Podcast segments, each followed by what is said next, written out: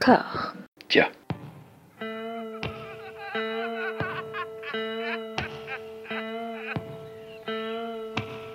And now for something completely different. Would you like to talk about the meaning of life, darling? Sure, why not? Philosophy for two? Right. Provided the movement never forgets that it is the inalienable right of every man or woman or woman to rid himself or herself or herself. Agreed. Thank you, brother or sister or sister. Where was I? I think you finished. Oh, right. I don't want to talk to you no more, you empty-headed animal food trough whopper. I fart in your general direction. Your mother was a hamster and your father smelt of elderberries. Bonjour et bienvenue à toutes et à tous dans Discordia, le podcast qui tente d'aplanir en temps normal les débats qui rongent la pop culture de l'intérieur dans une conversation apaisée. Mais cette fois-ci, ce ne sera pas le cas. En effet, euh, suite à une discussion sur les réseaux sociaux, il m'est pris l'envie euh, de vous faire découvrir avec mon invité euh, d'Hollywood. Comment ça va? Mais ça va très bien, je suis ravie d'être là. Mais complètement. Mais avec grand plaisir aussi, parce qu'on va parler en plus d'un cinéaste qu'on adore tous les deux, Ken Russell. Kenny Chou, voilà. Kenny tout à Chou, fait. tout à fait.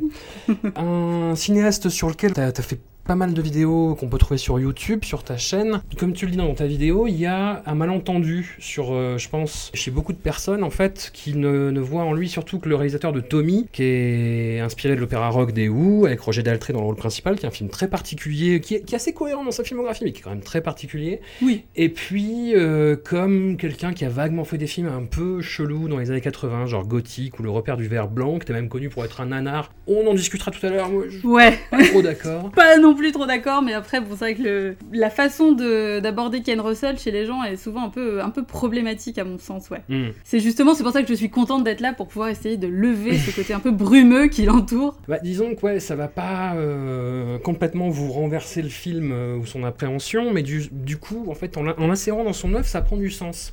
Et, et les choses un petit peu baroques, un petit peu flamboyantes qui peuvent perturber, bah, beaucoup dans le repère du verre blanc, hein. Mhm. Euh, je pense à ces, ces espèces de visions en surimpression, blasphématoires complètement euh, venues de l'espace. On apprend à, connaître ses codes, on apprend à connaître ses gimmicks, on- puis on les met dans un ensemble, euh, un corpus filmographique complètement fou. Toi, comment tu l'as découvert, Ken Russell? Alors moi, Ken Russell, en fait, euh, j'en avais entendu parler vaguement parce que bah, forcément The Who et voilà la, culture musicale de mes parents étant ce qu'elle est, c'est quelque chose que qu'effectivement je connaissais vite fait. Et puis je m'étais jamais forcément tellement arrêtée là-dessus.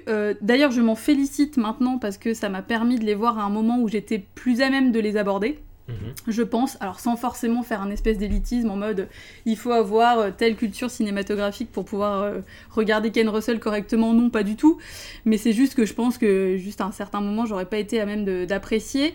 Et en fait, un jour, euh, je suis tombée sur un article sur un blog, alors j'ai essayé de retrouver le blog et impossible, je pense qu'il n'existe plus depuis, Hmm. mais je suis tombée sur un article euh, qui parlait de The Devils et ça m'a intriguée tout de suite en fait. Euh, Il y avait euh, quelques captures d'écran, enfin il y avait des et puis un petit article avec et tout, et puis euh, je sais pas pourquoi ça m'a parlé particulièrement. Donc j'ai commencé à me renseigner un peu, je me suis rendu compte que c'était un film qui était quand même relativement difficilement trouvable. Hmm. Euh, on en reparlera peut-être aussi un Ah, mais peu ça après. participe de sa légende, justement. C'est- c'est Exactement. De sa, de sa malédiction, quoi. Tout à fait, et c'est ce qui fait qu'on en parle et ce qui est, euh, qui est important aussi, qui permettra de faire en sorte qu'il soit peut-être euh, à terme moins méconnu que ça. Mm. Et donc je l'ai vu. Et, euh, et ça a été un peu une révélation parce que euh, je me rappelle que donc j'ai lancé le film, bon voilà, après avoir galéré pour essayer de trouver la version la plus complète possible. Et puis je le regardais pas en mode passif, mais bon, je, le- je- je lance le truc et je me rappelle que ça faisait vraiment comme dans les films, genre d'un coup je me suis redressée sur mon canapé en regardant ce qui se passait à l'écran et je disais mais c'est incroyable Ça ce qui fait se ça, passe. ouais. Et en fait, j'ai euh, j'ai eu vraiment cette sensation, comme j'ai avec parfois certains artistes, pas uniquement au niveau du, du cinéma uniquement, mais d'avoir l'impression que quelqu'un parlait exactement à moi, c'est-à-dire à tout ce que j'aime et, euh, et tout ce que j'avais envie de voir en fait. C'est un film qui. On peut lui reprocher beaucoup de choses, et moi, c'est pour ça que je l'aime aussi. C'est un film qui est, qui est imparfait, hein, qui est euh, complètement outrancier, comme peut l'être le cinéma Mm. de Ken Russell, mais là, en plus, avec un propos complètement dingue. Mm. Mais euh, c'est un film, même si vous l'aimez pas, même si au bout d'un moment ça vous saoule, c'est impossible que ça vous laisse indifférent. Et ça, je trouve ça- Exactement. Je trouve, ça assez fou. Ou alors vous êtes mort à l'intérieur, vraiment, quoi. Il y a de fortes chances pour que ce soit ça. Mm. C'est le signe de, de devenir un zombie, c'est de, de rien ressentir en regardant. Après, je dirais The Devils, mais à peu près tous les films de Ken Russell, c'est-à-dire que soit, euh, voilà, soit on, soit on déteste, soit on trouve ça vraiment trop étrange, soit il- on est un peu mal à l'aise, soit il y a des trucs qui nous parlent vraiment, mais on peut pas ne rien en dire à la fin en fait. Non, c'est clair. Et puis il y a plusieurs Ken Russell aussi, c'est ça qui est intéressant. Et- Ouais, il y a plein de périodes différentes, il y a Mhm. plein de styles aussi différents. Et le côté outrancier, euh, c'est effectivement quelque chose qu'on retrouve un peu tout au long de son œuvre ou presque, Mhm. mais pas toujours ex- exprimé de la même façon. Et c'est ça que je trouve chouette en fait. Ouais, tout à fait. C'est quelqu'un qui arrive à se renouveler en plus. Ouais. Bah écoute, je te propose de, de plonger là-dedans. Pour commencer, euh, Ken Russell, toi tu as vu ses premiers courts-métrages, je crois. Ouais, tout à fait. Alors en fait, le truc, c'est que j'ai un côté un peu, euh, un peu complétiste, c'est-à-dire que Ouais. à partir du moment où euh, j'aime un réalisateur, j'aime bien essayer de voir un maximum de ce qu'il a fait, euh, sachant que j'ai pas tout vu de Ken Russell. Il y a quand même des choses qui sont très difficilement trouvables, d'autres qui sont peut-être pas forcément dans mes prios parce que tout n'est pas génial. Hein. Mhm. Euh, Enfin, il n'y a, pas be- y a pas besoin de beaucoup me pousser pour que je finisse par le dire, mais cependant, j'arrive quand même à être à peu près modérée. Mais du coup, je trouve ça intéressant de voir vraiment les, les pre- le premier taf en fait d'un réalisateur pour se rendre compte un petit peu déjà de l'évolution, de ce qu'il voulait faire au départ, de ses intentions. Et, euh, et après, voilà, sans, sans forcément avoir tout vu, je sais que j'ai vu un des premiers, c'est Nights on Bikes, qui est un, un de ses premiers cours qui est assez anecdotique. Euh, c'est vraiment pas forcément euh, super bien foutu. C'est euh, en plus un cours qui est assez, enfin qui est inachevé, me semble-t-il. On est en quelle année là du coup? On est en 56 pour 56. Nights on Bikes, donc c'est vraiment voilà tout neuf. Il est tout jeune, il joue dedans, hein, il joue le, le chevalier sur son vélo. et euh, voilà, et donc c'est un, un truc muet en noir et blanc. Et bon, c'est voilà, ça- n'a d'intérêt que pour la collectionnite aiguë et si on veut voir Ken faire du vélo. Mais sinon c'est tout. Par contre, après j'ai vu aussi Amelia and the Angel, Mhm. Qui lui date de 1958. Et euh, là, on est vraiment sur quelque chose qui est beaucoup plus travaillé. C'est en plus un cours qui a été euh, partiellement financé par la BFI, donc euh, voilà, on sent qu'il y a quand même, alors pas forcément énormément de budget, mais que c'est quand même un petit peu, un petit peu mieux fait. C'est l'histoire d'une petite fille en fait qui, pour une représentation, a des petites ailes d'ange et elle les casse en fait. Elle fait n'importe quoi et donc elle décide d'aller en chercher d'autres et donc c'est ses péripéties comme ça à travers la ville. Et euh, ça, pour le coup, je trouve que c'est plus intéressant parce que euh, on voit aussi la, sensibilité de Ken Russell au niveau de la photo, parce qu'il faut savoir qu'il a une formation de photographe hein, à la base. Et du coup, je trouve que là, ça, présente euh, effectivement un petit peu plus d'intérêt. Hmm. Night Soundbikes, non, mais par contre, Amelia and the Angel, si vous avez l'occasion de mettre la main dessus, euh, c'est pas mal. Après, il a fait un long passage à la BBC. Il y a d'ailleurs bah, une des façons euh, les plus légales en fait de se rendre compte de ses débuts, c'est de se procurer un coffret euh, DVD euh, qui s'appelle Ken Russell at the BBC, tout simplement, qui regroupe tous ses documentaires. Mais c'est, enfin, j'ai regardé sur le, le net, on le trouve à, à partir de 71 dollars. Donc voilà, c'est, Ouais. un objet rare et coûteux. Mais enfin, j'ai juste réussi à voir un, un, court métrage d'un quart d'heure sur Antonio, Ga- euh, le, Antonio Gaudi, l'architecte. Ouais. Bon, c'est très plan-plan. Il n'y a, rien de fou vraiment euh, dans, dans la mise en scène. Mais euh, on, on voit déjà le, le commencement de son attachement à des personnalités artistiques singulières, on va dire. Ouais, et puis alors, ce que je trouve important de préciser dès le départ, qui est un truc qui est assez essentiel et qui, euh, moi, m'a permis, enfin, c'est ce qui m'a donné envie de découvrir un peu plus de son, de son travail, Mhm. c'est que dès qu'il commence à, à bosser à la BBC, on a quand même ce, ce côté, à travers tous ces biopics, d'avoir euh, une espèce de, de rupture avec un mépris de classe, en fait. C'est-à-dire qu'il a une façon, en fait, d'aborder des choses qui sont euh, très classiques, très artistiques et qui pourraient, du coup, être assez inaccessibles à plein de, plein de personnes qui se sentent pas à la hauteur de, de connaître ce genre de choses-là. Euh, il le fait avec euh, une approche très populaire en fait, Mm. et c'est ça que j'aime beaucoup, c'est-à-dire que je trouve ça génial, Euh, même notamment tous ces biopics, euh, on en parlera après, hein, mais sur euh, des compositeurs classiques euh, de musique qu'on appelle aussi musique savante, Mhm. mais avec un côté euh, finalement très outrancier. Et c'est chouette parce que du coup, euh, ça prouve bien qu'il s'adresse pas forcément à des gens qui s'intéresseraient à ce domaine-là à la base. Et il peut en fait aller chercher un public ailleurs et, et je trouve ça génial quoi parce que finalement c'est quelqu'un qui a cette volonté de partager en fait Mm. Euh, et de donner envie et de, euh, et de montrer que finalement l'art appartient à tout le monde quoi. Et donc effectivement avec son tous ses premiers films euh, à la BBC on commence déjà à le voir effectivement ouais.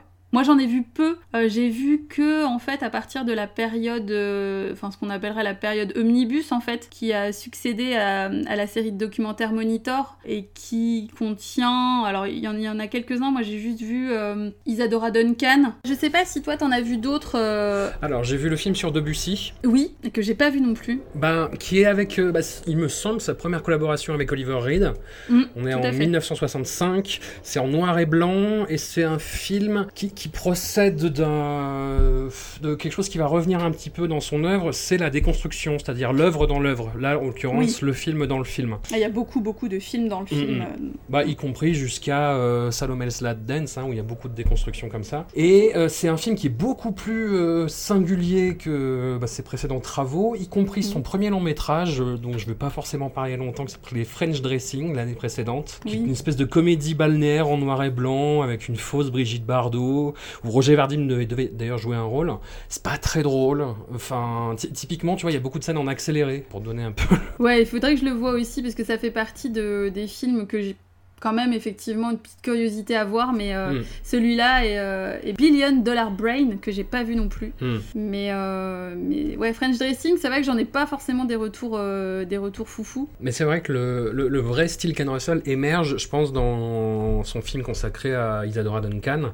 Euh, et d'ailleurs, ça me donnait envie de te poser une question sur la représentation des femmes dans son cinéma, qui sont toujours très incarnées, très complexes, Ouais, avec des, des récits qui sont bah, quasiment toujours construits autour d'elles, en fait. ouais, tout à fait, mais ça reste quand même compliqué ah bah parce oui, oui, oui. que voilà, Ken Russell est un homme euh, blanc euh, hétéro de base. Rappelons qu'il a été marié quatre fois, il a huit enfants. Enfin bon, ça veut pas forcément, l'un veut pas forcément dire l'autre. Ça veut ça veut pas dire qu'il a une considération de la femme qui est problématique, mais c'est juste que effectivement, ce sont des femmes qui ont, enfin, qui sont souvent fortes Mhm. qui ont des caractères qui sont quand même assez intenses. Je pense notamment effectivement à de multiples rôles qu'a incarné Glenda Jackson, Mm. euh, jusqu'à l'épuisement, euh, qui l'a poussé finalement en plus à refuser le rôle de Sœur Jeanne des Anges euh, dans The Devils parce qu'elle en avait marre de jouer des hystériques.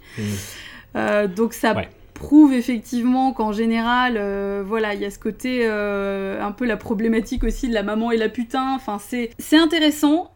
Maintenant, c'est pas complètement gagné non plus.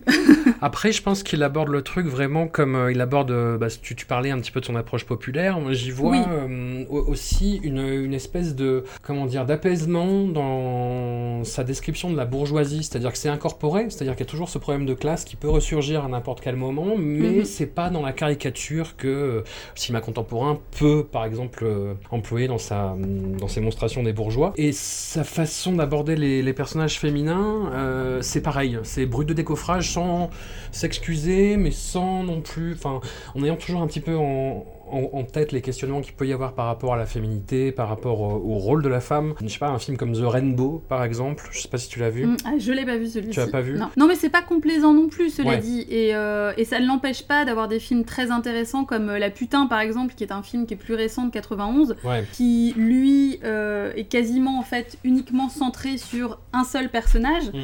Euh, et elle s'adresse directement à la caméra, donc c'est quelque chose qui est du coup qui, qui nous concerne tout de suite plus, qu'on Mhm. se sent vraiment plus investi dans le film, avec des considérations en plus sur, euh, sur les travailleuses et les travailleurs du sexe qui sont encore très actuelles maintenant, et c'est ça qui est Mhm. très intéressant. Et, euh, et moi c'est vrai que je l'ai abordé, j'avais un peu peur au départ parce que je me suis Ouais. dit wow, ça peut être un petit peu délicat, sachant que dans Crimes of Passion, enfin le- Les, les jours et nuits de, de China Blue. je- de China Blue, Ouais. voilà ouais. Ça fait écho et euh, les ça. China Blue, c'est un film, enfin je sais pas toi, mais que je trouve d'une vulgarité euh, assez, assez dingue. quand même. Ouais, Mais à, Ouais. à la Body Double de De Palma, tu vois quoi, enfin les trucs vraiment un peu euh, crapuleux de Ouais, ces c'est années-là. ça. euh. Ouais, ouais, c'est vraiment, euh, c'est sale. En même temps, c'est euh, un film qui est très beau, Oui. euh, qui est très, très, très finement éclairé, notamment. Enfin, voilà, la lumière et la photo dans ce film-là sont assez dingues. Mm, mm. Et Kathleen Turner en plus est absolument fantastique. Mais ça reste un film, c'est un, ça- c'est un film qui est crade, quoi. Ouais. Et il y a des scènes qui sont super dures, des scènes de fantasmes de viol et de trucs comme ça qui sont,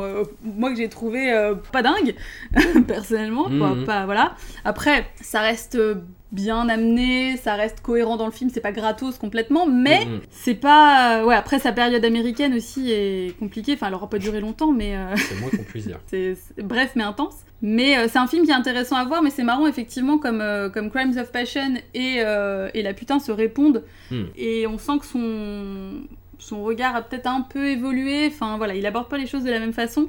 Mais la place de la femme, ouais, reste quand même très intéressante parce que euh, c'est vrai que quand on fait le bilan, il n'y a jamais. euh, il n'y a jamais cette tendance à effacer les femmes dans la vie des hommes non plus, parce que Mhm. parfois dans certains biopics c'est un peu ça, c'est genre, euh, ça reste des biopics qui sont centrés sur des hommes, bon sauf, euh, sauf certains comme Isadora Duncan, mais sinon pour, Mhm. pour la majeure partie c'est centré sur des hommes. Mais euh, voilà, il y a quand même effectivement euh, des femmes très très fortes qui gravitent autour, et les personnages sont quand même très bien écrits quoi. Mhm. Ça reste euh, appréciable de ce côté-là, ça c'est sûr. Et très bien interprété aussi à Ouais, chaque fois. Effectivement, absolument. tu parlais de Glenda Jackson, je pense que tu as raison. Ah oui, elle est, elle fabuleuse, et elle est, elle, est, elle est dingue, et puis elle, elle y va à fond. Et euh, Mm. c'est aussi l'intérêt, euh, je trouve, du, du cinéma de Ken Russell, c'est qu'il s'entourait très bien. Ouais. Il savait très très bien s'entourer euh, en termes d'acteurs et après euh, sur pas mal d'autres plans aussi, mais euh, il avait euh, ce- cet œil en plus pour dénicher des, acteurs là où il y en a pas forcément, c'est-à-dire souvent euh, dans des milieux de la danse notamment Mhm. parce qu'il venait un peu de là aussi. hein. Il a un peu voulu faire carrière là-dedans, puis finalement, euh, finalement non. C'est intéressant pour ça. Mais il savait très très bien s'entourer au niveau technique aussi, hein, comme, comme tu le disais, bah, pas typiquement, je pense qu'on reparlera tout à l'heure de, de Derek Jarman en tant Ah, que, bah oui. que décorateur, qui a fait les Mm. décors complètement dingues de The Devils. Absolument. ouais. Et c'est vraiment un travail de maître. hein. Ah, c'est hallucinant. On va revenir en arrière, Ouais. on va revenir en 1967 avec son second long métrage officiel entre guillemets, Billion Dollar Brain, c'est une œuvre de commande, une espèce de sous James Bond, le troisième film euh, d'une saga avec un personnage d'espion euh, qui s'appelle Harry Palmer, qui est interprété par Michael Caine, qui dans le film a tellement l'air de s'emmerder. C'est vrai, parce que Ah je l'ai ouais. pas vu, et c'est en fait c'est le seul film d'action véritablement euh, Mm, mm. de Ken Russell, et ça m'intrigue aussi, mais j'ai pas encore trouvé le mood pour les aborder. film d'action, le terme était peut-être un petit peu fort. non mais oui, à, à mesure de ce que ça peut être quoi. Voilà, non, c'est, Mais justement, Michael Caine est tellement en retrait que je me suis dit, j'avais du mal à, à cerner le ton dans les premières scènes. Je me suis dit, mais c'est quoi Mm. C'est une parodie? Parce qu'il y a un moment, il, y a... il braque un mec et le mec renverse une boîte de céréales, c'est un espèce de gag, mais qui est tellement à deux à l'heure où tu vois tout le paquet tomber. c'est, très bizarre. Et puis, à la moitié du film, on retrouve le, le style baroque de, de Ken Russell dans une scène de bal, avec tout d'un coup la caméra qui s'emballe, avec de, euh, des, euh, des croix en flammes. Enfin, c'est les Américains, mais ils sont montrés comme des nazis, quoi. Oui. Et, euh, et on, on retrouve déjà le, le feu, l'importance du feu chez Ouais. Russell. Ah là, mais le feu partout quoi. Ah, le feu partout, tout le temps. Euh, et là, je me dit, ah bah tiens, Il s'est réveillé, un petit détournement de commande tout d'un coup. c'est ça. Voilà, donc c'est un film que euh, il avait fait avec son producteur, que son producteur en fait il avait forcé plus ou moins à faire pour financer son projet de film sur euh, Tchaïkovski, mais il s'est plus ou moins euh, défaussé après avoir fait le film. Bref, toujours est-il que Ken euh, Russell, j'ai marqué Kenny Chou partout, j'ai essayé. J'espère que tu as fait un petit cœur au niveau du i. ouais, ouais, tout à C'est fait. quand même essentiel. Il- en 1969, il tourne euh, Woman in Love ou Love, selon les titres, selon les, les pays où il est distribué, sa première adaptation de, de D.H. Lawrence et premier grand rôle quand même pour Oliver Reed. Ouais, alors, entre-temps, quand même, Ouais. euh, sur 67 et 68, enfin, donc euh, il y a quand même eu Dante's Inferno Ah oui, ah oui. et euh, Song of Summer. Ah, c'est deux films euh, dont j'ai envie un peu de parler parce que, alors, c'est pas des films majeurs, on reste toujours effectivement dans les films de la BBC. Mhm. Donc on est sur effectivement une période qui est quand même qui a un côté plus modeste, euh, à la fois, euh, alors en termes de budget, il y avait quand même du, du budget à la BBC, mais ça reste quand même un peu plus confidentiel, plus artisanal. Et du coup, Dante's Inferno, moi je le trouve très intéressant. Je l'ai trouvé, euh, donc en fait c'est sur la vie de Dante Gabriele Rossetti, Mhm. le peintre, et c'est hyper intéressant pour justement cette approche du symbolisme, de l'émergence du pré-raphaélisme. Il y a pas mal de recréations en fait d'œuvres euh, de Dante Gabriele Rossetti tout au long du film, sans que ce soit forcément quelque chose d'inaccessible si on connaît pas l'artiste, mais euh,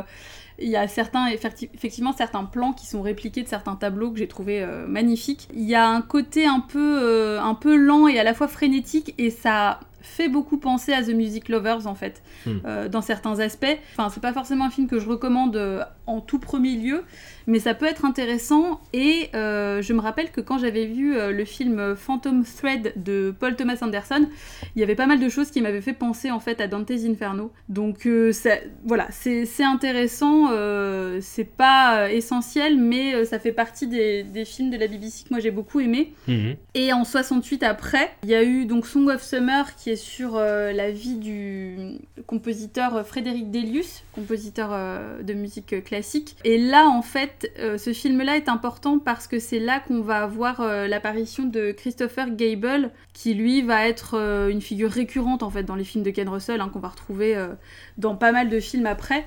Euh, notamment dans The Music Lovers aussi, et de Max Adrian, pareil, qui, euh, qui re- reviendra dans pas mal de films de Ken Russell. C'est euh, intéressant parce que là, on a justement un aperçu un petit peu de la critique de la bourgeoisie dans les années 30. Mhm. Pareil, un thème qui revient pas mal chez Ken Russell. Et puis aussi le fait que bah, dans le film, en fait, en gros, c'est la fin de la vie de, de Delius. Euh, il est atteint de syphilis et du coup, il est absolument incapable de composer. Et donc, en fait, euh, il va y avoir euh, un jeune compositeur, Fenby, qui va se porter volontaire pour l'aider. Et justement, ça aborde aussi des thèmes comme la transmission, puisque forcément, effectivement, ben, Delius est obligé de lâcher un peu prise et de se rendre compte que lui n'est plus capable de composer tout seul. Je trouve que c'est vraiment intéressant et ça évoque la syphilis, qui est quand même un sujet assez tabou, Hmm. surtout voilà, en l'occurrence en 68. Et ça permet de voir que euh, malgré tout ce qu'on peut avoir d'a priori sur le travail de Ken Russell, sur son côté euh, délibérément parfois très sexualisé, c'est souvent pour aborder des thèmes qui sont difficiles justement dans le sexe. Et euh, bah là, effectivement, Song of Summer, c'est un petit peu, un peu les prémices de ça, quoi. Hmm. Donc ça- ça- c'est pas mal pour ça. Ça vaut le coup. Pareil, c'est peut-être aussi un peu un truc de complétiste, hein, mais ça vaut quand même le coup de, de voir ces deux-là. Euh, dans cette même collection Omnibus, je vois qu'il y a un épisode qui s'appelle La danse des sept voiles. Donc ça, c'est un motif hein, qui reviendra beaucoup aussi chez Ken Beaucoup. Russell. On commence un petit peu à voir le feu, le- C'est ça. la fascination pour Salomé. euh, Mm. Et puis, euh, voilà, c'est cette, en- cette envie de, de réinterpréter. Moi, c'est ça que je trouve très intéressant chez lui, c'est qu'il livre pas des biopics comme on en voit maintenant. Il en livre sa réinterprétation, mais une interprétation qui, ouais, qui n'hésite pas à aller très très très très loin dans, dans, dans- ouais, dans une espèce d'abstraction complètement, euh, complètement folle, quoi. Ouais, et puis il a pas en fait cette volonté de raconter un truc tout plat. euh, Mm. euh, il a pas envie de lire un livre aux gens en fait. Ouais. Et on a vraiment l'impression qu'il nous raconte une histoire, et c'est ce que je trouve très intéressant, c'est qu'il y a pourtant une véracité historique qui est omniprésente.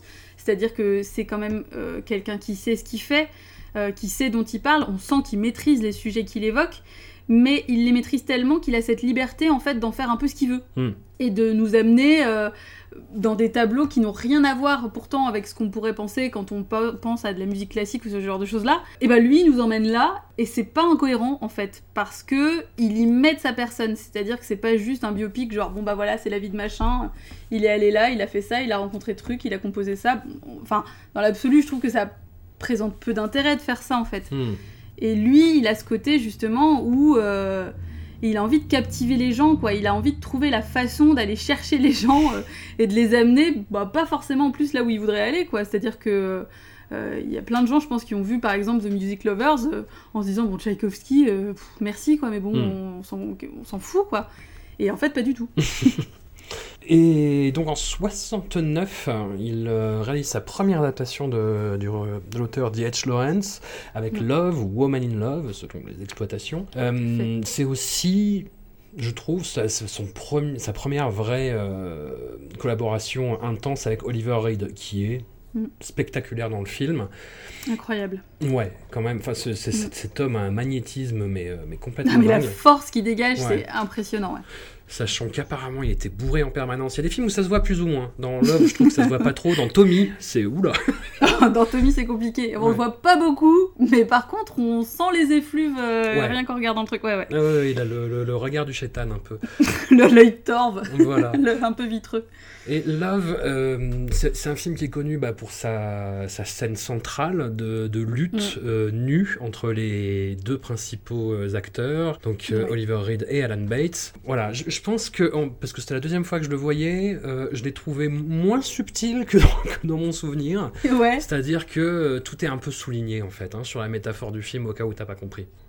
Oui, ouais, ouais. Bah après, il y a, y a ce, côté-là quand même un peu euh, chez Ken Russell. Parfois, il y a des trucs un peu en mode. euh, genre, je, je sais pas si vous avez compris que, mais voilà. Enfin bon. Après, moi, j'en garde un souvenir. euh, je l'ai pas revu pour l'occasion, Ouais. Euh, mais il m'avait pas mal euh, chamboulé quand même parce qu'il y avait pas mal de punchlines sur la mort, l'amour, la vie, euh, les relations humaines. Effectivement, ce combat homo-érotique absolument incroyable qui d'ailleurs avait beaucoup choqué aux États-Unis Hmm. et que du coup euh, ouais, ouais, avait dû être censuré. En... Les Américains étaient un plat genre pas de gros gros plans quand même par contre.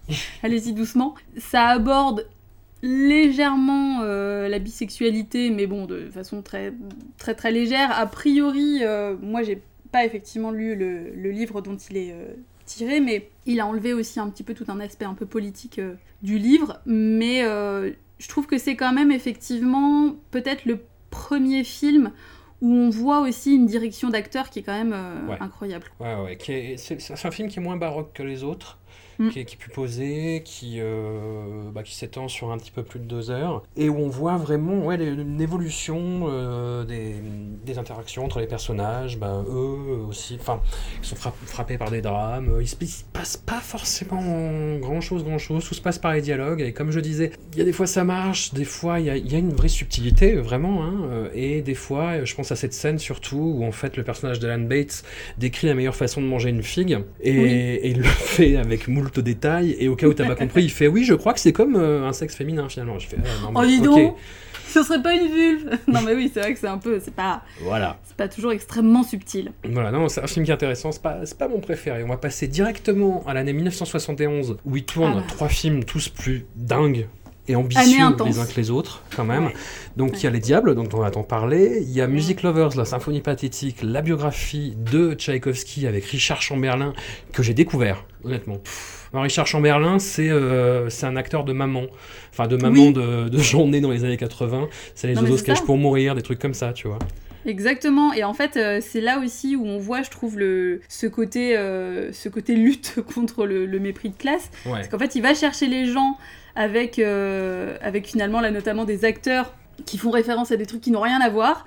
Et du coup, tu peux te dire, bah, effectivement, t'as plein de gens qui sont peut-être allés voir, du coup, ce biopic sur euh, Tchaïkovski parce que Richard Chamberlain. Alors que, voilà, on est vraiment diamétralement opposés de, de tout ce qu'il avait pu faire avant Mm.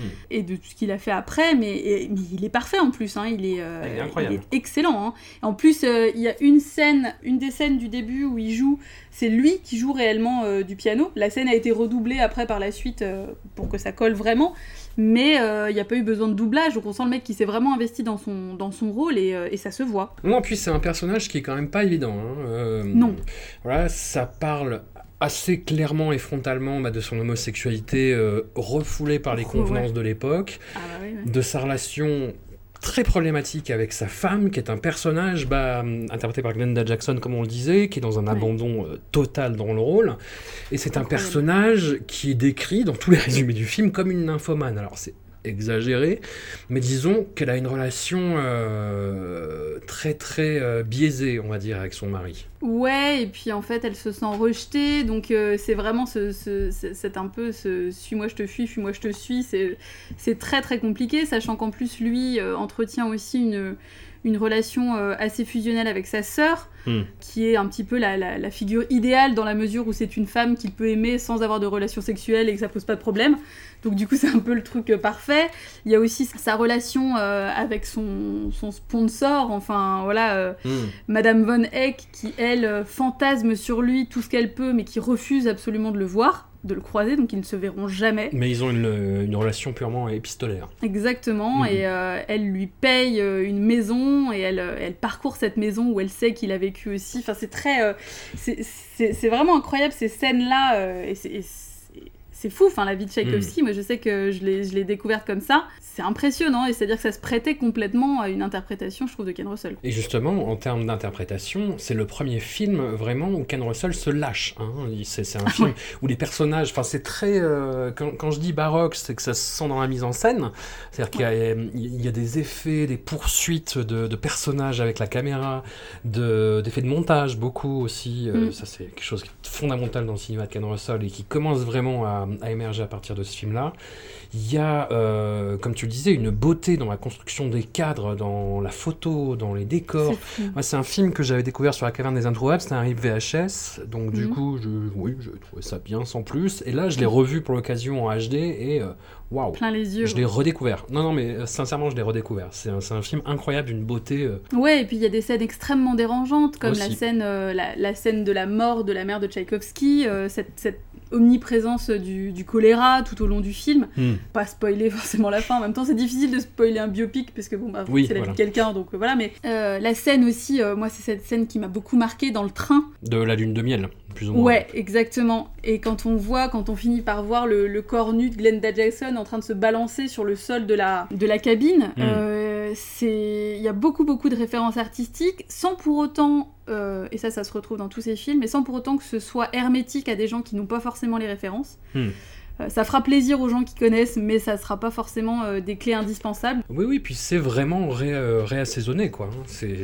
Et puis la mise, moi c'est ce que j'adore en fait avec ces, avec ces biopics, euh, c'est euh, la mise en image de morceaux quoi. Ouais. C'est-à-dire que euh, on a en plus le contexte de création, ça rend tout ça extrêmement émouvant, je trouve. Hmm. Alors certains disent que qu'effectivement The Music Lovers est un peu trop un peu trop chouinard, un peu un peu too much là-dessus.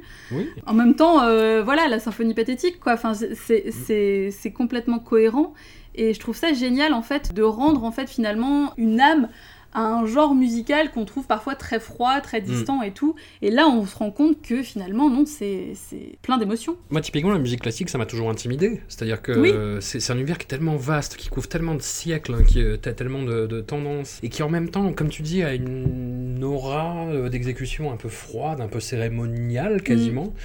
Et moi, ces films, les films de, de Ken Russell, les biographies de compositeurs classiques, ça a été, je crois, une des plus belles portes d'entrée, en fait. En me disant, bah, si, regarde, Oui. en fait. Mais oui, et c'est ça que je trouve génial. Franchement, c'est rien que pour ça, ce, ce- ce réalisateur est un génie, quoi. C'est juste, euh, je trouve ça très généreux, finalement, de dire, mais euh, d'enlever finalement cette espèce de petit trésor des mains de gens très élitistes qui le Mm. contemplent en lui caressant la tête en disant, oh c'est génial, regarde, les pauvres n'y toucheront jamais, c'est fantastique. Et finalement, de, de ramener ça dans un contexte complètement différent en disant, bah non, en fait, la musique classique, on en fait ce qu'on veut, Hmm. et c'est ça reste de la musique donc ça appartient à tout le monde et euh, et c'est juste que euh, voilà c'est quelque chose qui est, qui est- qui est un peu euh, ouais qui, qui est vu comme quelque chose de très froid et ben ouais en fait en fait pas du tout et euh, je trouve ça très noble finalement de Mm. s'atteler à la tâche de euh, d'amener ça aux gens et ça se retrouvera aussi enfin bon on en reparlera après dans le film Savage Messiah Ouais. mais euh, c'est pour ça que c'est un film qui est très très personnel finalement pour Ken Russell mais ouais en tout cas The Music Lovers pour ça c'est moi c'est un film que je conseille beaucoup parce que je trouve que ça sensibilise et ça amène à plein de choses quoi à la fin ça peut donner envie d'apprécier Ken Russell mais ça peut donner aussi envie d'apprécier la musique classique et du coup Mm. euh,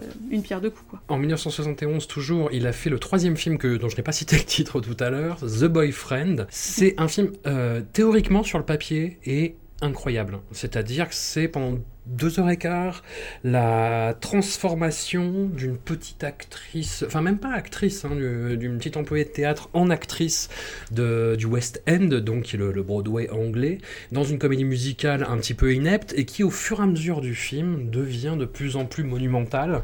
Et le personnage naît comme ça devant nos yeux et le tout avec des allers-retours entre euh, plusieurs degrés de réalité, la déconstruction toujours de l'œuvre dans l'œuvre. Et voilà, théoriquement c'est dingue, vraiment je trouve, et puis même le film en l'état, euh, c'est une réussite artistique assez flamboyante.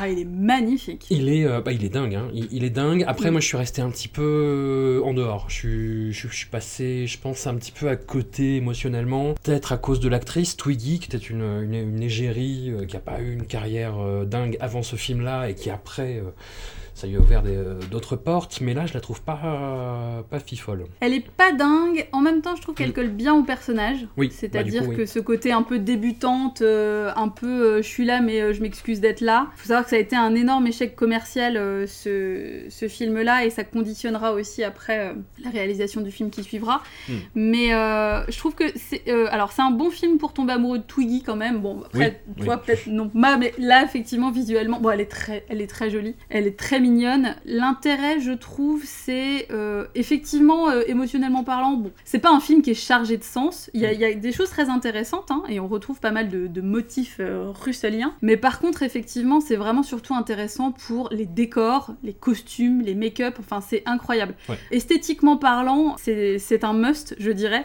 Par contre oui c'est pas une porte d'entrée à grand chose là pour le coup. c'est vrai que c'est assez anecdotique en fait au final.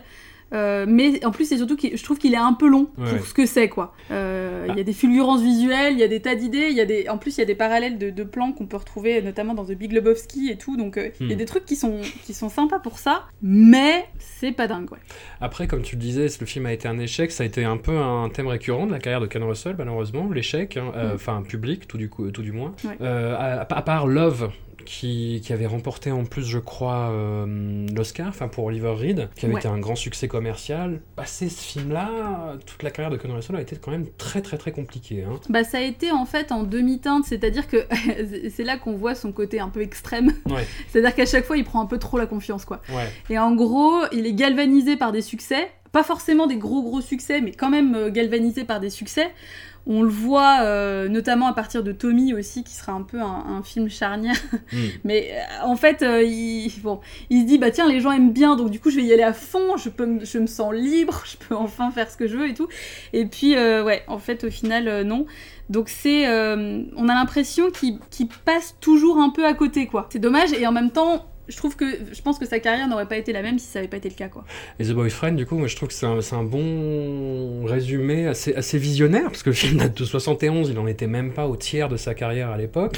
Ouais. Euh, et c'est- l'histoire d'un spectacle de- du West End qui se joue devant une vingtaine de spectateurs dans un théâtre assez immense. Des, des- des Ouais. spectateurs qui ne savent pas trop ce qu'ils vont voir et puis qui, au fur et à mesure, se font emporter par, euh, par ce qui se passe. quoi. Exactement, et c'est vrai que oui, c'est une, une belle métaphore un peu du cinéma de Ken Russell. C'est genre tu sais pas trop sur quoi tu vas tomber, et puis tu te dis oh waouh, oh ah oui, ah, ah, oh bah c'est comme ça, tiens dis donc. Et après, soit tu, soit tu rentres euh, dedans, et euh, soit tu ressors et tu fais non merci euh, monsieur, on, va, on va éviter. Et puis, pour boucler l'année 1971, on s'attaque donc à un- au gros dossier. hein. Euh, on va essayer de pas passer Voilà. 4 heures dessus. Enfin, disons que ouais, Ken Russell a, a- fait tous les films qu'il a fait derrière, avec tous les films qu'il a fait avant. Il restera, quoi qu'il arrive, toujours le réalisateur de The Devils, donc film Mm. euh, plus ou moins adapté fidèlement du livre d'Aldous Huxley, qui était consacré à Urbain Grandier, un prêtre euh, très particulier, euh, assez peu orthodoxe, pour faire un mauvais jeu de mots, euh, de... Ça. Pas très catholique. Euh, voilà, pas très catholique, de, de la ville de Loudun, et qui avait été accusé d'hérésie, et notamment d'avoir corrompu les âmes d'un couvent. euh. Et le film de Ken Russell aborde ce sujet-là d'une façon incroyable. Enfin, dès, dès la première scène, euh, qui est une espèce de farce, hein, où le, le- le souverain euh, s'adonne à un spectacle assez ridicule devant un Richelieu euh, pas du tout impressionné. C'est ça, complètement blasé. Et Voilà, et The Devils, en fait, on a l'impression que bah, ça va, ça va euh, désigner donc toute cette affaire de Loudun, et non, il y a le, le titre apparaît sur un freeze frame du roi, quoi. Et Ouais. ensuite sur celui de Richelieu. Et là, on se dit, hmm, quelque Bah, tiens. chose va être intéressant. Oliver Reed arrive, Vanessa Redgrave surenchérie. On a un duo d'acteurs absolument phénoménaux qui donnent tout ce qu'ils ont, dans, là encore, sur des personnages vraiment pas faciles. Tout à fait, des personnages dans lesquels il fallait effectivement vraiment complètement s'abandonner. Ouais. Surtout Vanessa Redgrave pour le coup, euh, qui offre, je trouve, une performance mais qui est impressionnante quoi. Euh, c'est, elle est hallucinante parce que euh, on voit que, enfin, et voilà, Vanessa Redgrave n'existe plus. Il n'y a que Sœur Jeanne des Anges, c'est-à-dire que, ouais, elle, elle a pas hésité et pourtant, euh, voilà, il y a des scènes qui sont quand même euh, vraiment compliquées. Ah oui, mais en plus, elle, elle est- elle est voûtée, mais à 90 Oui. degrés pendant tout le film. Elle est bossue, ouais, Ouais. tout à fait. Et Oliver Reed est absolument impérial. C'est ça, il est là avec son espèce de moustache incroyable et sa prestance et son regard et il est, euh, il est dingue. Hein. Hmm. Toutes les, tous les passages des rêves de Sœur Jeanne, de Sœur Jeanne où elle, le- elle le voit un peu en, en espèce de Christ, il marche sur l'eau, il arrive, enfin c'est tout est fou. Sachant qu'en plus, euh, alors malgré tout, c'est vrai que moi je trouve ça intéressant aussi de, de rappeler que Ken Russell ne se limite pas forcément que à ce film-là. Hmm. C'est un film extrêmement important. C'est extrêmement important d'en parler, euh, je le redis tout le temps en tant que présidente du cercle des adorateurs de Ken Russell, mais c'est important d'en parler parce que c'est un film qui n'a toujours pas eu ses lettres de noblesse et qui euh, finalement se regarde un peu encore sous le manteau, comme on dit, parce que la, Warner euh, censure toujours finalement euh, un remontage avec les scènes qui ont été retrouvées euh, par Mark, Mark Kermode.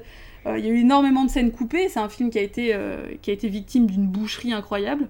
Il y a une, la scène coupée la plus fameuse, c'est bah, celle qu'on appelle euh, du viol du Christ, où des, des- des- les sœurs du couvent en hystérie collective se mettent à euh, déshonorer, on va dire, un crucifix géant. Tout à fait. Cette scène a été retrouvée par hasard. En fait, cette scène, elle a, alors elle a été retrouvée pas vraiment par hasard, c'est que Mark Kermode en fait avait ses entrées euh, pour euh, avoir accès à certaines bobines, choses comme ça, et donc il tannait euh, un de ses euh, collègues, amis, pour fouiller un petit peu en disant mais attends, t'es sûr que tu peux pas regarder ici, tu peux pas regarder là et tout.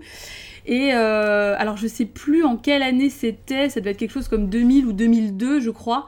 Il reçoit un coup de fil de, de son pote qui lui dit écoute je crois que j'ai retrouvé un truc j'ai j'ai ouvert, euh, j'ai ouvert une boîte, dedans il y avait une bobine, ça sentait un peu le vinaigre, donc du coup je l'ai fait réparer et tout, mais je te l'envoie. Et là en fait, se trouvait dedans, euh, alors effectivement la fameuse scène coupée du viol du Christ, une version un petit peu plus longue euh, de la masturbation avec le fémur de Grandier que fait euh, Sœur Jeanne vers la fin du film, qui est une scène qui est quand même très intense aussi.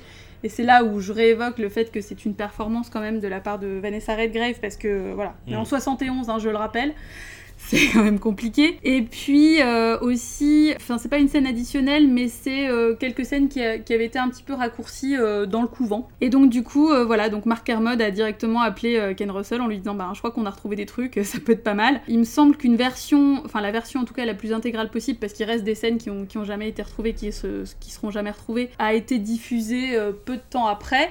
Mais euh, voilà, la Warner refuse toujours de, de faire un remontage en fait euh, avec ces scènes-là et de le sortir genre en Blu-ray, ce qui serait fantastique. Hmm. De faire une version restaurée et tout. Et non, non, ils veulent pas quoi. C'est-à-dire que c'est là, c'est vraiment en plus, euh, j'ai l'impression que maintenant c'est un peu une bataille d'ego quoi. C'est genre ils ont tellement dit non pendant longtemps qu'ils peuvent plus dire oui, euh, malgré le fait que effectivement il y a des, il y a de grands, grands réalisateurs qui se sont prononcés pour essayer de sauver ce film. Hmm. Mais ça fonctionne pas quoi. Pour le- les besoins de, de ce podcast, j'ai vu euh, les deux versions disponibles euh, sur, sur Internet. Mhm. Euh, la version qu'on appelle Uncut, donc avec ces scènes-là, qui est dans un rip VHS un peu dégueulasse quand même. Tout à, tout à Moi, fait. j'ai toujours vu comme ça, hein, The Devils, et Ouais. du coup j'ai pris une, une version qui est quand même d'un d'un autre lustre, et j'ai encore une fois redécouvert le film, sauf que ce n'est pas le même film en fait. Enfin, c'est un film qui, qui- qui reste très fort sur ces scènes-là, qui, est- qui vraiment euh, très très surprenant, qui est euh, Mm. assez frontal aussi dans la façon qu'il a de, de traiter ses thèmes et euh, Enfin, dire. vraiment de les dévoyer pour le coup et de les Ouais. souiller hein, quasiment. Il y a des scènes qui sont assez traumatisantes, même dans la version coupée. Mm, mm. Mais c'est pas le même film. C'est, enfin, le film avec les, les scènes coupées dont, dont on a parlé, c'est un film qui a toutes les qualités que je viens de dire, mais qui Mm. va le cran au-dessus en fait, et qui ose et qui, qui n'y va pas vraiment pas de main morte quoi. Ouais, et puis alors il est quand même utile de préciser que, enfin, euh, ce, ce film-là euh, a valu donc forcément beaucoup de critiques euh, à Ken Russell. Parfois certains l'ont taxé d'anticléricalisme primaire, alors que c'est quand Mhm. même ce qui est quand même un petit peu un peu con parce que il s'est quand même converti au catholicisme dans les années 50 quand il avait genre la vingtaine, un truc comme ça, Mhm. à un moment où il savait ce qu'il faisait, quoi. C'est-à-dire que c'était vraiment un choix volontaire de sa part, ça, ça lui a pas été imposé euh, comme un baptême, euh, voilà. Donc nous, on est vraiment effectivement sur une critique, mais c'est pas euh, une critique gratuite, c'est-à-dire que euh, il, il connaît le sujet. Là encore une fois, c'est pareil, quoi. C'est euh, c'était pas juste pour faire chier l'église et euh, dire regardez euh, ils sont tous frustrés ça les rend com- complètement timbrés. C'était pas ça quoi. C'est il y, a- il y a vraiment une volonté euh, derrière différente. Et on le voit à travers les scènes où on voit Grandier justement qui fait son son espèce de voyage. Là on le voit rompre le pain. Enfin bon il y a plein Mhm. de plein de visions comme ça qui montrent que c'est voilà c'est pas c'est pas juste une critique gratuite. Il y a vraiment quelque chose derrière et et oui, effectivement, sans les scènes euh, qui ont été coupées, c'est différent, c'est pas la même force, c'est pas la même dimension. Moi, j'ai eu la chance du coup de le voir sur, euh, sur grand écran. Euh, il avait été euh, projeté en fait à l'occasion d'une soirée euh, animée par Bertrand Mand- Mandico, Mhm. qui du coup effectivement avait choisi ce film-là. Incroyable. Moi, quand j'ai vu ça, je- voilà, j'ai bondi. Mais c'était bien évidemment la version censurée, donc c'était un plaisir de le voir sur grand écran. Ouais. Cependant, euh, ça reste très frustrant parce qu'en plus la, la bobine était euh, bien dégueu. Ouais. c'est quand même voilà. Et il faut savoir que euh, la Warner euh, s'est quand même renseignée pour savoir si c'était bien la bonne version censurée. Et voilà. Donc Mhm. ils continuent, ils sont vraiment dingues quoi. Même sur une petite projection comme ça, paumée en France, ils, ils cherchent quand même à être sûrs qu'on n'essaye pas de leur faire à l'envers. Mais il y a quelques films comme ça, hein, euh, bah, beau- beaucoup euh, dans le cinéma asiatique. Moi, je pense à des films comme School on Fire de Ringo Lam ou L'Enfer des armes Mm. de Choi Ark. Ouais. C'est des films ouais, qui existent dans des versions euh, à peu près correctes, mais où les, les- les scènes coupées bah, qui donnent au film son sens, mais vraiment, tu vois, Mhm. typiquement L'Enfer des armes dans la version non censurée qui avait sorti HK vidéo il y a de ça quelques, quelques années en arrière. C'est pas le même film en fait. hein.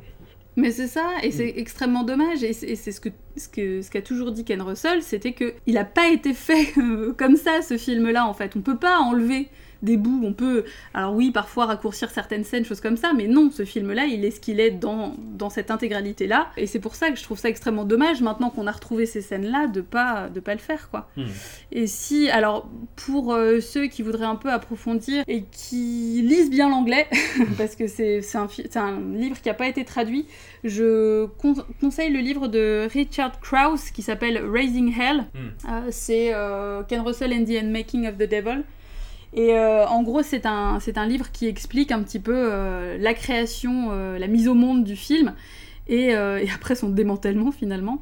Et c'est extrêmement intéressant. Il y, a, il y a tout un tas de- d'anecdotes absolument incroyables sur Oliver Reed qui a frôlé la mort, sur un tout petit caméo de Twiggy au moment, enfin peu avant la, scène d'hystérie dans l'église. Enfin, il y a tout un tas de, petites choses et donc c'est vraiment, euh, vraiment génial et c'est d'autant plus frustrant parce qu'on voit aussi, euh, enfin. on, peut prendre connaissance euh, de scènes qui avaient été imaginées pour les rêves justement de Sœur Jeanne, qui étaient encore plus dingues a priori avec des parterres de bougies, enfin bref, euh, des trucs absolument incroyables. Mais ouais, c'est un film, euh, c'est vraiment un film majeur quoi. C'est- vraiment une claque dans la gueule ce film-là. Il y a... Après, euh, ce que je trouve étonnant, c'est que euh, j'en parle beaucoup. Euh, je- je- voilà, je suis un petit peu- Globalement, tous les jours, oui. voilà, exactement. Je suis un peu intense avec ce film-là. Pour autant, je le conseille pas forcément à tout le monde. J'en parle parce que je trouve ça important de le connaître et de le faire connaître, etc. Mais c'est pas forcément celui que je conseille en premier euh, euh, de Ken Russell à tout le monde. Ça dépend vraiment de la sensibilité des gens. Mais il y a quelqu'un sur Twitter la dernière fois qui m'a dit que il trouvait que c'était un film qui s'adressait surtout aux gens passionnés d'histoire. Et j'ai trouvé ça étonnant parce que j'étais pas très, pas très d'accord, pas du tout d'accord même. Mais je trouvais ça étonnant en fait qu'il y ait des gens qui arrivent à voir finalement les, les adaptations et les biopics et les adaptations historiques de, de Ken Russell comme un truc très historique alors qu'il y a plein de gens qui ont dit bah non Ah bah oui, justement oui. euh, pas Bah, du on tout. parlait en fait. tout à l'heure des, des- des décors de d'Eric Jarman. Enfin, Loudun euh, n'a n'a jamais ressemblé à ça de près ou de loin. hein. Non, du tout. C'est une vue de l'esprit, mais justement, c'est une interprétation. Ouais, et en fait, le, le parti pris de Ken Russell, c'était de dire, ouais, dans tous les films qui se passent au Moyen-Âge ou vraiment euh, comme ça, dans des temps reculés, on a toujours l'impression que les trucs, euh, que, les bâtiments sont déjà vieux, alors qu'en fait, euh, pour eux, c'était euh, des bâtiments qui étaient quand même neufs, qui venaient de construire. Enfin, eux avaient pas la sensation de vivre dans des ruines. Donc, du coup, il est parti de ce postulat-là en disant, bah, on va faire un truc tout blanc, avec des immenses murs comme ça, et l'impression d'être euh, finalement dans un laboratoire. Et avec aussi euh, pas mal d'occurrences de, l'expressionnisme allemand. Et c'est très chouette, enfin, je trouve que c'est. Là, c'est pareil, c'est un parti pris qui est hyper courageux, parce que plein de gens ont, ont crié forcément à l'anachronisme, euh, à l'absence de cohérence historique, et en fait, c'est passé à côté du propos, c'est pas ça le, Hmm. le- le propos, c'est pas ça le but, quoi. Bah, écoute, on pourrait en parler des heures, Bien sûr, On le fera peut-être mais, mais il ne faut pas. Euh, mais on a plein d'autres films derrière. Il y a Ouais, un autre, bah, qu'il y a un autre gros dossier derrière. Enfin, moi qui ai un, mon biopic de Ken Russell préféré, euh, Le Messie Sauvage, Savage Messiah, qui est une euh, biographie du sculpteur franc, enfin plein de nationalités. Henri Gaudier-Brechka, qui, spoiler alert, est mort à l'âge de 22 ans pendant, euh, pendant la Première Guerre mondiale. Voilà. Et de sa relation euh, assez, assez décisive avec euh, une femme de 18 ans, son aînée, plus effacée, avec qui il entretiendra une relation platonique, puisque, comme elle le dit à un moment, elle n'aime pas le sexe. C'est ça. Et c'est un film que Ken Russell euh, définit comme juste fait uniquement de conversation, où il dit avoir mis de côté son style baroque flamboyant. Sauf que les conversations en question, moi je les trouve très très animées. hein. C'est le, bah, le personnage de Henri Gaudier-Brechka, c'est un, c'est un zébulon qui saute partout, qui court partout, qui, euh, Mhm. qui occupe l'espace comme jamais quoi. Ah, il s'arrête jamais, quoi. Il Mm. est vraiment, euh, il est, il est vraiment au taquet sur tout, et en même temps, c'est très enthousiasmant. Ouais, C'est très fatigant aussi, oui. mais enfin, je trouve ça assez chouette parce que euh, Sophie Brechka n'est pas, euh, n'est pas effacée là-dedans malgré tout. Hmm. Là, on parlait euh, de la façon de, de- de représenter les femmes, et je trouve ça intéressant de pas parler de Henri Gaudier-Brechka uniquement euh, lui, parce qu'il a quand même pris effectivement le nom de, de Sophie Brechka, pas pour rien, euh, alors qu'il n'était pas marié, mais il l'a quand même toujours inclus dans son travail et dans son évolution, Mm. euh, même si effectivement sa vie a été très très courte. Mais c'est euh, un film effectivement que je trouve euh, assez bouleversant parce que euh, effectivement moi ce que j'ai lu après par la suite c'est que quand Ken Russell a lu sa biographie, il avait le même âge en fait que Henri Gaudier-Brechka au moment de sa mort. Et donc du coup, il y avait vraiment cette espèce de transfert d'un coup. Et moi, ce qui m'a beaucoup, beaucoup plu, c'est notamment la scène dans le Louvre.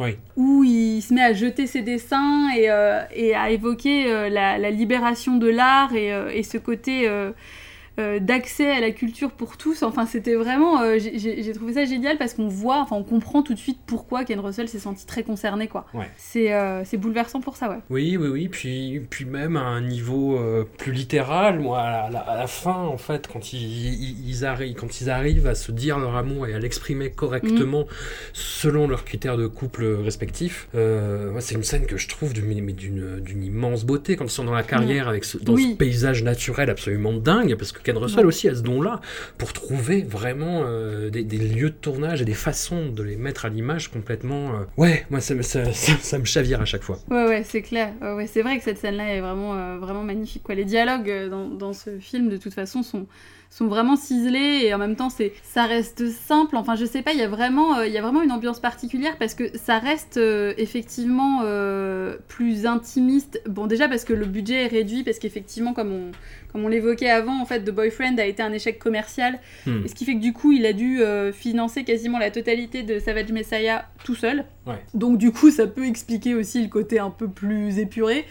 Euh, mais je trouve que du coup, c'est un, c'est un heureux hasard parce que euh, bah, ça, ça, ça permet d'avoir un propos plus simple et de se concentrer finalement sur quelque chose d'autre et de voir que Ken Russell peut être aussi intense, pas uniquement visuellement, Hmm. Euh, mais aussi par le propos et, la, et sa façon de l'aborder, quoi. Ouais. C'est euh, c'est génial. Et il y a aussi, alors pareil, euh, du coup, je parlais de- d'expressionnisme allemand, mais moi directement, quand j'ai vu l'atelier de Godi Brechka, euh, on voit enfin une référence aussi à Metropolis, quoi. Ah bah oui, clairement. C'est c'est absolument génial et du coup j'étais là waouh.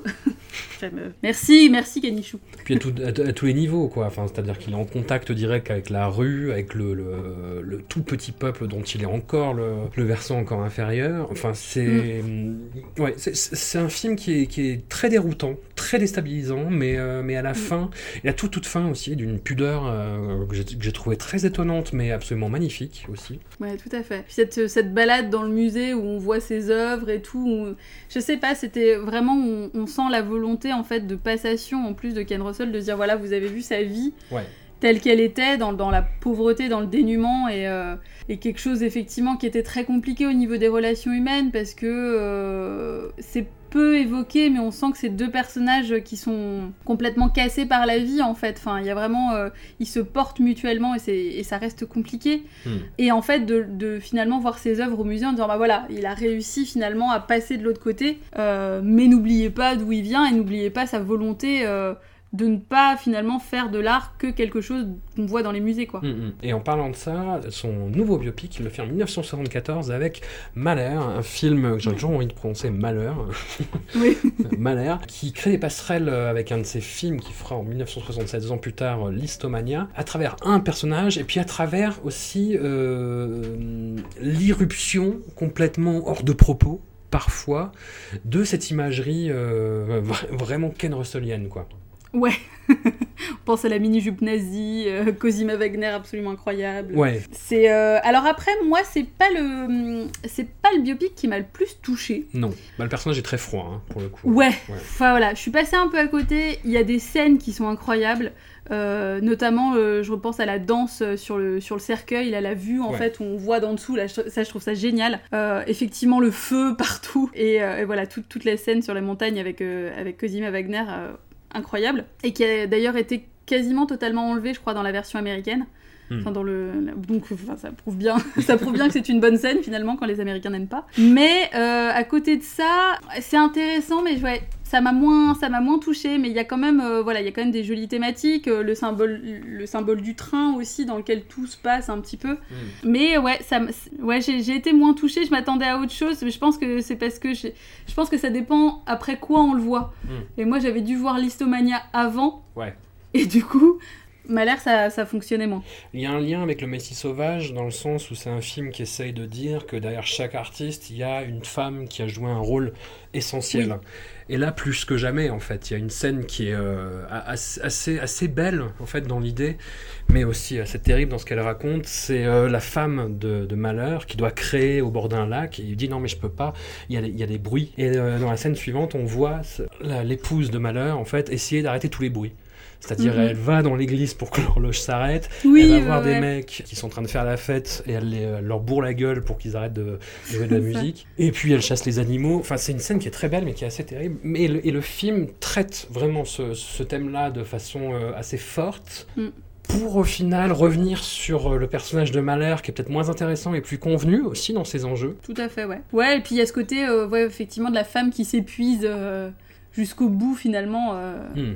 Que, ouais, je sais pas, peut-être que c'est ça aussi qui m'a plus dérangé. Je sais pas, je, ouais, je suis vraiment moins rentrée dedans. L'actrice est géniale, le, le personnage est, euh, est assez incroyable et très très très complexe encore une fois, mais voilà. Euh, c'est quand même à voir, hein, c'est quand même une curiosité. Ah oui, tout à fait, ouais. Voilà, ne serait-ce que, que pour la musique déjà. Et en 1975, en parlant de musique, on a affaire à Tommy, qui est le film le plus connu euh, de Ken Russell, qui est donc une adaptation de l'opéra rock des, des Who, un film que j'ai découvert hors contexte, sans vraiment savoir ce que c'était, et je suis passé, mais alors, à côté, mais à 300 bornes, quoi. C'est vrai? C'est- J'ai vu le truc, j'ai fait, ok, ça existe, c'est intéressant, hein, euh, voilà. Ça a été fait, ok. Voilà, et maintenant, même en retrouvant euh, des acteurs, parce qu'il y a plein d'acteurs de fétiches de Ken Russell dedans, bah, il y a, on voit l'interprète de Malheur au début, on voit Oliver Reed, Mm.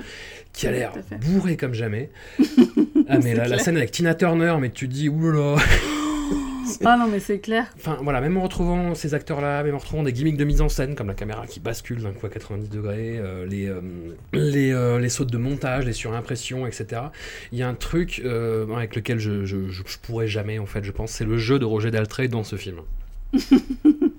Oui, euh, je suis assez d'accord. En plus, alors moi, Tommy, je sais que je l'ai vu assez tard.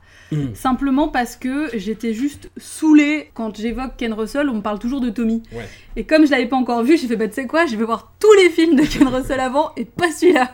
Je n'ai pas fait comme ça. Cependant, il y avait quand même un peu d'idées. J'ai- Là, c'est pareil, j'avais vu Listomania avant. C'est des films qui sont souvent euh, mis en, en parallèle parce qu'ils sont ils ont été faits la même année et qu'on retrouve Roger Daltrey et que voilà, il y a ce côté musical, etc. Ils, ils sont pas vraiment comparables, mais malgré tout, euh, il y, a- il y a quand même des points communs qui font qu'on peut pas s'empêcher de, de regarder l'un, regarder l'autre et de voir ce qui, ce qui fonctionne et ce qui fonctionne pas. Moi, j'ai trouvé ça chouette parce qu'il y a quand même la performance de Anne-Margrethe qui est euh, fabuleuse. Ouais. Euh, Il y, a, il y a des trucs, euh, mais pff, je trouve que ça manque. au- Autant ça va à fond euh, sur plein de trucs. Il y a des tableaux qui sont géniaux. Enfin, il y a des plans qui sont euh, qui sont fabuleux. Il y, a, il y a des plans de main qui sont euh, magnifiques dans Tommy. Et c'est quelque chose qui me parle beaucoup. Mais pour autant, je l'ai trouvé moins intéressant. J'ai trouvé que, étant donné que c'était euh, tiré peut-être de quelque chose qui avait déjà un, un imaginaire trop fort, bah du coup, ça avait du mal en fait à se, à s'emboîter avec, euh, avec Ken Russell, quoi. Hmm. J'ai du mal en fait à voir ça comme un film de Ken Russell, moi personnellement. Ouais. Parce que c'est tellement estampillé The Who et et, bah du coup je me dis, pff, je sais pas, ça, ça fonctionne moins quoi. Alors pour revenir sur Roger Daltrey, quand même, il est censé jouer euh, donc le personnage titre, Tommy, qui est un garçon qui devient euh, dans le film aveugle, sourd et muet. Et en fait, Roger Daltrey, euh, il, le- il le non-joue avec un air ahuri. enfin, Ouais. et, et je dis ça d'autant plus facilement que je le trouve plutôt bon dans, dans l'Histomania, tu vois, quoi. Ouais, Où là, d'un ouais. coup, non, c'est bon, tu peux arrêter de faire ça. Là, il, il- il est parti dans un, dans, dans un truc, dans un parti pris, et il dit bon, bah, ça marche pas, mais je vais le tenir quand même. Bah c'est ça, je pense qu'il savait pas forcément peut-être trop comment faire et du coup il a essayé de faire un truc un peu apathique. Enfin, c'est c'est dommage parce que euh, il y avait pas mal d'autres choses à jouer, mais euh, peut-être qu'il s'est senti privé finalement de, de, de trop d'expression et du coup ça l'a, ouais, je sais pas, ça l'a complètement calmé, ça l'a, ça l'a éteint un peu le pauvre Ouais. Roger. On l'a rallumé quand même dans le, le- le projet suivant, donc l'Histomania, qui est une biographie de Franz Liszt tel qu'il euh, tel qu'il a été interprété, c'est-à-dire comme l'espèce de rockstar de l'époque. Exactement, tout à fait. Ouais, l'histomania, faut préciser qu'en fait, ça fait référence à l'espèce d'hystérie collective qui prenait le public euh, dès qu'il jouait. Et il avait une attitude sur scène, en fait, Franz Liszt, où il tournait vraiment le, piano vers le public. Enfin, il, avait vraiment des attitudes de, de pop star, quoi. Donc, euh, c'est assez génial pour ça de voir Ken Russell s'attaquer à Franz Liszt parce que, bah, du coup, forcément, c'est un peu un feu d'artifice, quoi. On, on va y venir. Dans- assez rapidement, dans les premières scènes justement de concert, on voit émerger un personnage euh, qui joue un rôle clé dans, dans, dans, dans ce qu'est l'Histomania. Le film, c'est Richard Wagner, donc qui, Ouais. avait une relation très très très compliquée avec, euh, avec Franz Liszt, dont il dépendait financièrement, euh, qui l'accusait aussi euh, bah, de dévoyer ses œuvres euh, quand il n'avait pas euh, le bon feeling, on va dire. Mm, mm. Et le personnage de Richard Wagner, en fait, ouvre la porte vers un ailleurs cinématographique qui pète complètement un plomb dans sa dernière demi-heure. C'est un des trucs les plus fous que j'ai jamais vu sur un écran, qui est mi-raté, mi-ahurissant, en tout cas mémorable. Comme Ah ouais, euh, The Devils, ça peut pas laisser indifférent, c'est pas possible en fait. Mm. Où en gros, il faut s'imaginer Franz Liszt qui devient un Frankenstein géant et qui tire Nazi. avec une guitare euh, mitraillette dans, euh, sur la population d'un quartier juif. Enfin, Voilà. je, je pourrais vous raconter plan par plan, ça- vous, en, en le voyant, ça vous ferait quand même quelque chose. Quoi. Ah non, mais c'est ça, c'est-à-dire que. Enfin, et en même temps, on peut se dire, il y a rien qui va, et en même temps, il y a tout qui va, parce que. Enfin. C'est tellement l'explosion que euh, cette espèce de foule d'enfants nazis à moitié habillés en super-héros, enfin, il y, a- il y a une espèce de rituel avec des meufs à poil et tout, enfin bref, il y a... et pourtant ça reste un biopic sur Franz Liszt. Donc encore une fois, on voit que, bah voilà, euh, Ken Russell ne s'embarrasse pas forcément tellement des conventions. Nope. Euh, Il y a Ringo Starr qui joue le pape. Donc ça, Oui. et je trouve ça chouette parce qu'effectivement, bon, par le, le côté euh, hystérie, etc., les Beatles, c'est quand même assez chouette de faire ce, cette espèce de petit parallèle. Et puis, euh, non, non, c'est incroyable. Et c'est un film qui, du coup, je trouve, est beaucoup plus drôle, beaucoup Oui. plus, plus audacieux. Enfin, il va, il y va à fond, quoi. Et en fait, on sent qu'il capitalise sur le, sur le gros succès qu'a eu Tommy, parce que ça, ça a quand même été un gros succès, Tommy. Mhm. Peut-être un peu trop, du coup. Ouais. Peut-être, euh, peut-être qu'effectivement là, euh, voilà. Maintenant, moi, j'ai, pas envie de me dire que c'est dommage parce que vraiment, c'est un, film. Je, je me colle à la fin, je me suis dit, mais qu'est- qu'est-ce qui s'est passé en fait euh, À quel moment, à quel moment on fait un film comme ça Et je trouve ça génial, quoi. Hmm. Je sais qu'il y a un festival de musique classique dans, dans ma région, euh, Rhône-Alpes-Auvergne, qui l'a passé. un festival très très guindé en plus, qui passe dans un château, tu vois, où Oh faut waouh. vraiment y aller. Et qui l'a passé en fait en projection sur le château. Et j'ai repensé à cette scène avec le phallus géant. Ah Ouais, exactement. ils ont passé ça sur un château, waouh!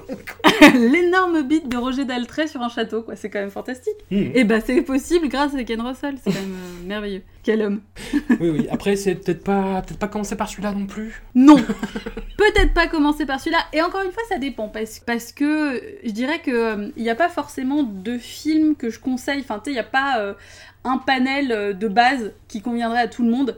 Ça dépend beaucoup de ce que les gens aiment. Je dirais que là, toute cette période euh, Tommy Listomania et donc après Valentino auquel on va arriver sont des films qui sont peut-être plus outranciers visuellement, qui peuvent parler à certaines personnes, pas à d'autres. Mais ouais, bon, peut-être Listomania, c'est un peu risqué, quoi. Hmm. Ça dépend. Ça dépend quel effet tu veux sur la personne en face. Ouais, ça, ça Alors un film moins risqué, j'ai envie de dire Ouais. malheureusement, euh, Ouais. en 1977, euh, Valentino, donc biographie de Rodolphe Valentino, avec une idée géniale quand même, qui est de Mm. le faire interpréter par le danseur euh, absolument mythique Rodolphe Nourayev. Ouais, c'était une idée, c'était une idée qui était pas mal sur le papier. Ouais. Et puis en fait, ça fonctionne bof. Il y, y a un décalage hein, hein, entre le, le personnage qui est censé interpréter et son espèce de prestance qui est dingue, mais qui est pas vraiment approprié. Bah, c'est surtout qu'on sent que, euh, contrairement euh, par exemple à Vanessa Redgrave qu'on évoquait un petit peu plus tôt, Hmm. euh, il ne s'abandonne clairement pas dans le personnage en fait. Non, ouais. Et du coup, on voit trop que c'est Nouriev qui interprète Valentino, et bah, du coup, c'est ça qui fait, je trouve, que ça fonctionne pas trop quoi. Il y a un malentendu aussi sur l'appréhension du personnage qui est décrit quand même assez régulièrement comme un. Ouais, un peu comme un sale type quand même. Ouais, Et avec des, des- des- des choix de raconter euh, certaines étapes, de, de se concentrer sur certaines étapes de sa vie. Moi, tu vois, le fait qu'ils finissent quand même avec la scène très très très très longue du match de boxe où on comprend à peu près ce qu'il voulait Ouais. dire dès le départ, tu vois. Et Oui. euh, bref. Ouais, ouais, ouais, c'est dommage parce que euh, malgré tout, il y a quand même toutes les scènes qui sont autour de sa veillée funéraire euh, qui sont quand même assez géniales, Hmm. qui fonctionnent bien, même au niveau des décors, au niveau des costumes. Mais euh, ouais, ça passe, euh, ça passe un peu à côté quoi. Et là, c'est pareil, euh, c'est un film que j'ai trouvé moi un peu trop long. Ouais. Euh, il aurait vraiment mérité. euh, alors oui, effectivement, la scène du combat de boxe, puis il y a pas mal d'autres scènes où tu t'as envie de dire oui, c'est bon en fait. Mm. On, on voit où tu veux en venir. Je pense qu'on peut passer à autre chose éventuellement. Mm. Euh, donc il y a quelques fulgurances, mais on est euh, pourtant on a euh, des, des thématiques qu'on retrouve aussi beaucoup. la question justement de, notamment de la, de la virilité, Ouais. qui a été beaucoup remise en question, la virilité de, de Valentino parce qu'il plaisait beaucoup. euh, et qu'effectivement il y avait cette histoire de, de powder puff là, de, de, de petite houppette, et que euh, voilà, il y, avait beaucoup de jalousie euh, parce que bah, for- forcément un homme avec cette prestance euh, qui danse comme ça, etc. euh, ça, ça chamboulait pas mal, de, pas mal de monde dans les années 20. Donc ouais, ça aurait pu, franchement ça aurait pu être dingue. Maintenant, euh, est-ce que c'est pas aussi parce que, je sais pas, Ken Russell était un peu épuisé après Tommy et l'Histomania et que, et du coup là ça tombe un peu à côté parce que pourtant voilà il y a, y a des ingrédients pour Hmm. Mais on sent que ça ne prend pas en fait À, à part cette ça. histoire d'aller-retour temporel entre euh, justement les scènes bah, avant son enterrement et euh, euh, tout le déroulé de sa vie, enfin, à, à part ça, et encore, c'est vraiment ce qui se rapproche le plus d'un biopic conventionnel comme on en fait maintenant, quoi. ouais exactement en fait c'est ça le, je pense le problème c'est que euh, c'est trop euh, voilà sa vie et puis alors euh, sa vie en fonction des femmes qu'il rencontre enfin du coup oui c'est un peu dommage parce que euh, parce que ça aurait pu traiter aussi un petit peu plus de racisme il y a des il y a des soucis sur le- tout, tout ce qui est addiction euh, Hmm. à des drogues diverses et variées dans les années 20 qui, étaient, qui auraient pu être très intéressant aussi. Parce que c'était des, des gros, euh, des grosses problématiques à cette époque-là. Mais euh, ouais, c'est dommage quoi. C'est vraiment, euh, c'est vraiment cette sensation un peu de gâchis moi que j'ai après Valentino quoi. Ouais, ouais, il y, a- il y avait du potentiel. Et puis même le... la fin, tu vois, il y a, y a y a du foreshadowing tout le film, parce que le personnage Mm. n'arrête pas de dire qu'il est immortel et Oui. qui, qui, qui vivra éternellement. Et ouais, il fallait pas rater la scène de la mort, et moi je trouve qu'elle est ratée. Ouais. joue très mal. hein. C'est la, la pire scène où il joue d'ailleurs. Il, fait, il a fait une Marion Cotillard avant l'heure, je suis désolé, mais. c'est clair. Et alors en plus, enfin, je trouve qu'on sent progressivement, il y a des moments où il joue mieux, puis alors on sent des moments où il est épuisé, genre, pff, il s'en bat les couilles, euh, son accent reprend le dessus, enfin tu sais, t'as un espèce de mélange de trucs, euh, et on retrouve, euh, enfin... on n'en a pas forcément trop trop parlé, mais dans Isadora Duncan, euh, on a ce problème que euh, Viviane Pickles, qui interprète Isadora Duncan, est une très bonne actrice, Mm. mais était une très mauvaise danseuse. Et du coup, ça fonctionne pas trop parce que du coup, euh, bah, il y a plein de scènes. Et là, en fait, on a un peu l'inverse. On a le, le- le syndrome inversé où on a un très bon danseur mais qui est pas très bon acteur. Et du coup, ben, forcément, euh, ça ne peut pas fonctionner dans ces conditions-là. quoi. Et en parlant de missions qu'on qu'on ne pourra pas accomplir, je pense que ça va être un peu illusoire de Ah ouais, d'achever la filmographie de, hein. de Ken Russell avant euh, l'heure à laquelle je dois faire rentrer des gens pour qu'ils aillent voir le dernier Christian Clavier. non, ne les fais pas rentrer. Épargne- Épargne-leur ça. Est-ce que, est que je peux te proposer de revenir dans, dans 15 jours pour faire la deuxième partie de sa carrière? Allez, Eh bah super. Un grand À merci fond. à toi. Euh, aussi, est-ce que tu peux rappeler le- l'adresse de ta chaîne YouTube hein, pour que les gens mettent Oui. des images sur tous les films dont on a parlé? Tout à fait. Et ben vous cherchez Dollywood, euh, D-O-2-L-Y, espace W-O-O-D, sur, euh, sur YouTube. Vous pouvez me chercher aussi sur, euh, sur Twitter si vous voulez euh, entendre parler de Ken Russell régulièrement. Et, et puis j'en parle aussi de temps en temps sur ma, ma chaîne Twitch. Je fais des lives aussi où on fait des débriefs de films et tout, donc c'est cool. Voilà, on parle pas que de Ken Russell, mais ça peut être intéressant aussi. T'en avais fait un de gothique, notamment. Tout à fait, absolument, dont on parlera du coup après. Voilà, qui est un film pas facile pour, Oh, c'est- pour plein de raisons. Voilà, un grand merci à toi. Et puis nous, euh, on se retrouve dans 15 jours et la semaine prochaine pour le 19e ou 20e épisode de Robert West. Je ne sais plus, ça va trop vite. Merci à toi, ciao. Ciao.